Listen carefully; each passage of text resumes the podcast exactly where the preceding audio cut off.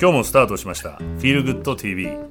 世界にポジティブな変化を作り出すことをテーマにアウトドアフットウェアブランドキーンがお送りするこの番組。さまざまな分野で活躍されている方をお招きしてお話を伺っていきます。フ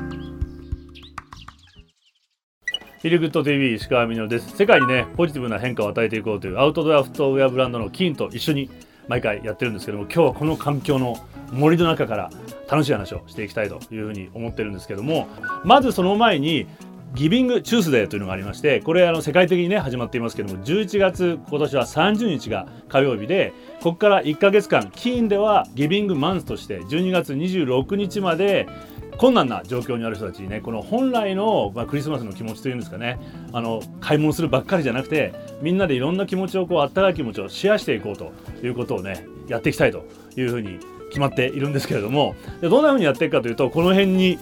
出てると思うんですけどもツイートがあるのでこれをリツイートしてもらえるとリツイート1回につき100円を金から未来の森さんとかにどんどんプレゼントしていきたいというふうに思ってますのでぜひこれを見た後ねリツイートガンガンしてもらいたいと思っています。でではこの未来の森がどんなことをしているかということをこの後お話を伺っていきたいと思うので梢さん。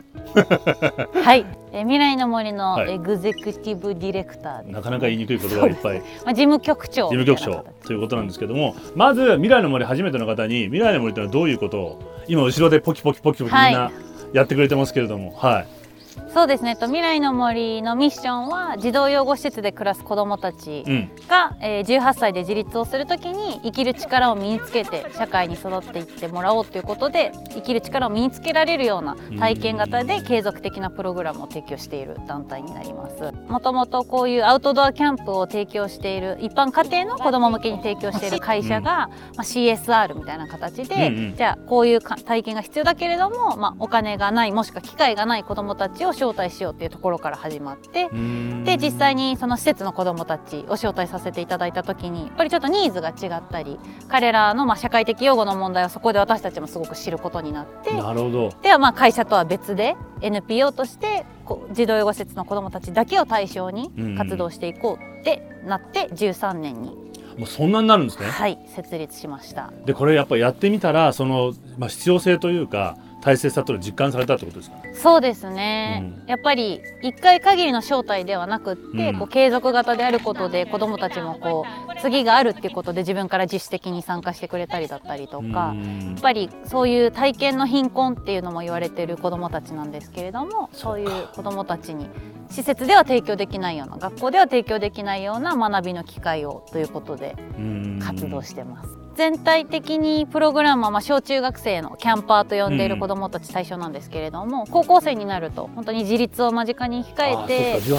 そうですね原則18歳なのでそれこそリーダーシップスキルだったりとかプロジェクトマネージメントだったりとか本当にそういうもうちょっとリアルなスキルをフォーカスして高校生プログラムを開催しているので。Back to Nature Program!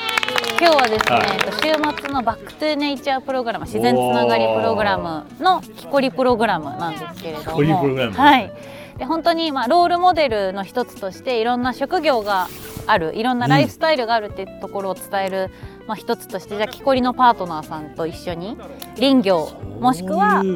今回のパートナーさんもそれこそサラリーマンから木こりになった方だったりっていうところもあるのでそういういろんな大人に触れるっていうところで、まあ、子どもたちの視野を広げてるもらうっていうところももちろんですしやっぱり外の中で割と都会だと土が嫌とか虫が嫌とか、ね、あの知らないけれどもこうビビっちゃうみたいなところもあったりもするのでこういう大自然の中で一日丸一日過ごすことで本当に午前中はビビってた子が虫触れるようになったりとか、やだやだって言ってた子がもうすごく積極的に参加してくれるように午後にはなったりとかっていうところもあるので、まあ、1日完結型ではあるんですけれどもこの木こりのパートナー様も3年目になってるのであ去年手入れしたところはあそこであこんなに綺麗になってるみたいな形で継続性も見えたりするので本当に大事なパートナーさんの一つ変化をだから一緒にこう体感できていく。で自分が手を加えたものはまたそこが良くなっていく。結果も今日一日でも見れますもんね。そうですね。あのキャンプスタッフとかだとこう大事にしてる木 Key Experiences っていうキーの経験みたいなところを言ってるんですけれども、やっぱりどういう経験を子どもたちができるような環境を作ろうかっていうことでそれこそ自分のものに責任を持つっていうのもそうですし、コミュニケーションをみんなでチームで取るっていうのもそうですし、うん自分の、まあ、例えば行動がチームにどんな影響があるのかをこう理解するみたいなところもそうなので、まあ、ちょっとこう漠然とはしてるんですけれどもあのやっぱりハイキングをするって言っても山頂に行くのが目的ではないのでその途中でキーエクスペリエンスをこう意識しながら。でこれもう一つそのアウトドアの大切さというかっていうのはどういうところにあるんですか？そうですね、アウトドアも私たちがプログラムを作るツールの3つのうちの1つなんですけれども、はい、やっぱり自然はそのどんな背景を持ってってもどんなバックグラウンドがある子でも、うん、みんなをこう平等に接してくれる環境なので。さっきもみんな滑りまくってましたけどそうですね。大人も子供も。なのでやっぱりそういうフェアな環境で自分に責任を持つとか自分でこう発信していく力みたいなのもを環境を作るにはアウトドアすごくナイスな環境なので。ナイスですね。あとこうファイブバリューズっていうのが、はい、さっき聞いて、まあ、未来の森で大切にしている5つのことっていうことで、はいえっと、最初が courage なので勇気ですね、はい、勇気を出してだからその特にアウトドアだと例えば谷底にジャンプするアクティビティとか今日もちょっと怖いけれども斜面を登るとか、うん、そういうところでいつもよりもじゃあ courage 頑張れっていうことであ頑張ろうっていうこう使って使えるようなそれもアウトドアの効果の一つですもんね。そうですね、うん、はい。で次が、カイネス思いやり。なのであのやっぱりチームで活動してると自分で思い通りにならなかったりとか。さっきやってましたそのそうなんです。あの木を切る道具が私も使いたい、はい、私も使いたいってうーってなってたところ じゃんけんで解決したりとか、はいはいはい、美しいと思って大人が学ばなきゃと思ってたんですけど。そうですね。やっぱ 思いやりを持って、ねうん、あの意識してほしいなっていう感じなんですけれども。で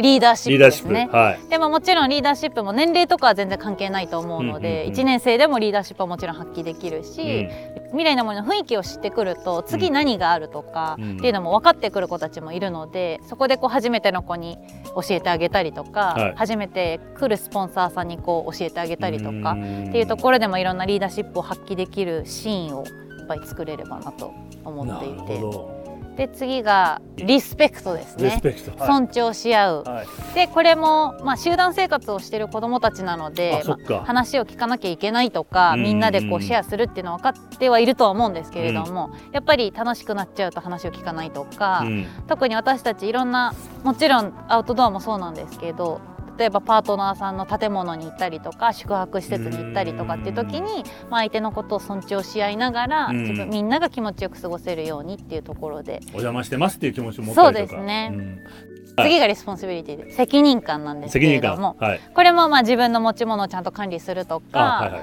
朝何時って言われたらそこに何時に来るとか、うんうん、まあ、基本的なところではあるんですけれども、うん、やっぱ自立した時に今まで誰かにずっと起こしてもらってたとか誰かに集団生活だから。そうですね、まあ、宿題も管理してもらってたとかってなってくると、うん、やっぱりそういう失敗経験も少ないですし、うん、自分で責任を持ってやってうまくいかなかった時のその対応方法というか結果についてもさらに責任を持つっていう状況はやっぱり経験すればするほど学びになるので、うんうん、そういう意味でもたくさん責任感を持っていろいろ活動してほしいなと思ってます。もし世界がこのまま戻らないとしたらもし変化した全てに私たちが学べるのなら自然の中で家族と過ごす時間がどんなに大切で裏庭で楽しむキャンプや友達とのハイキングがどんなに楽しく犬の散歩がたとえ雨の中でもどんなに幸せか。外で歩き働き食べ歌い外で眠ること。もし変化した全てに私たちが学べるのなら外はもっと素敵な場所になる。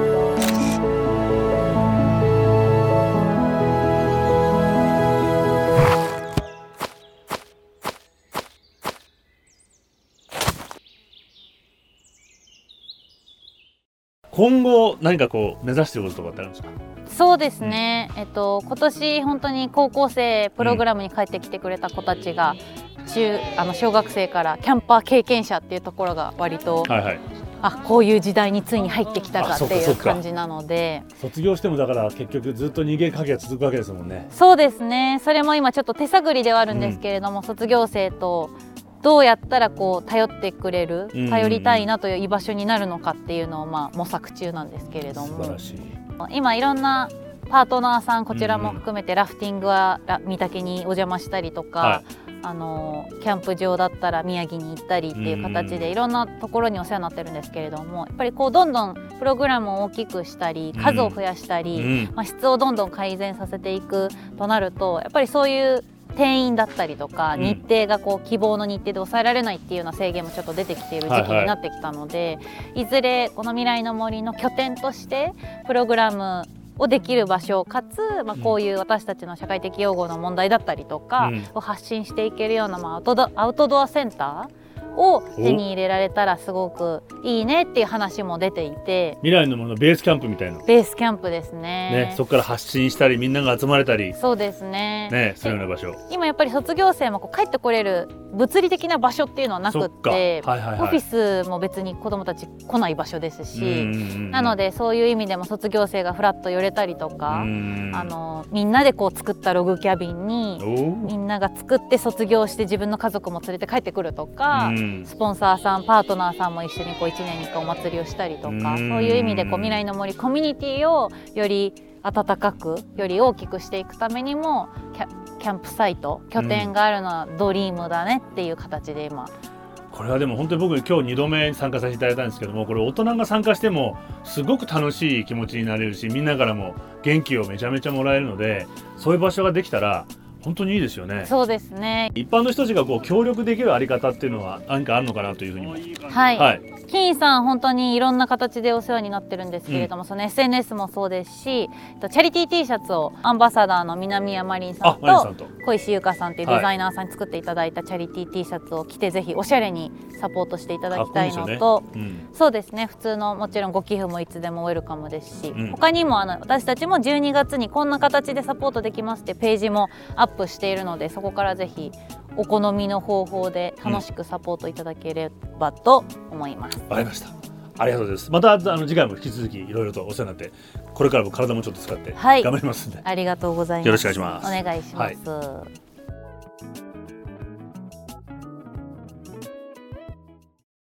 今日はですね未来の森と一緒に里山にこうやって来て木こり体験をね子どもたちと一緒に楽しんできたんですけども岡さんにもお話を聞いて僕あのすごく今日岡さんとお話もしていて思ったことがあって毎回未来の森のあの会に来ると子どもたちが1個ずつアクティビティを終わるために「We did it」って言うんですよね。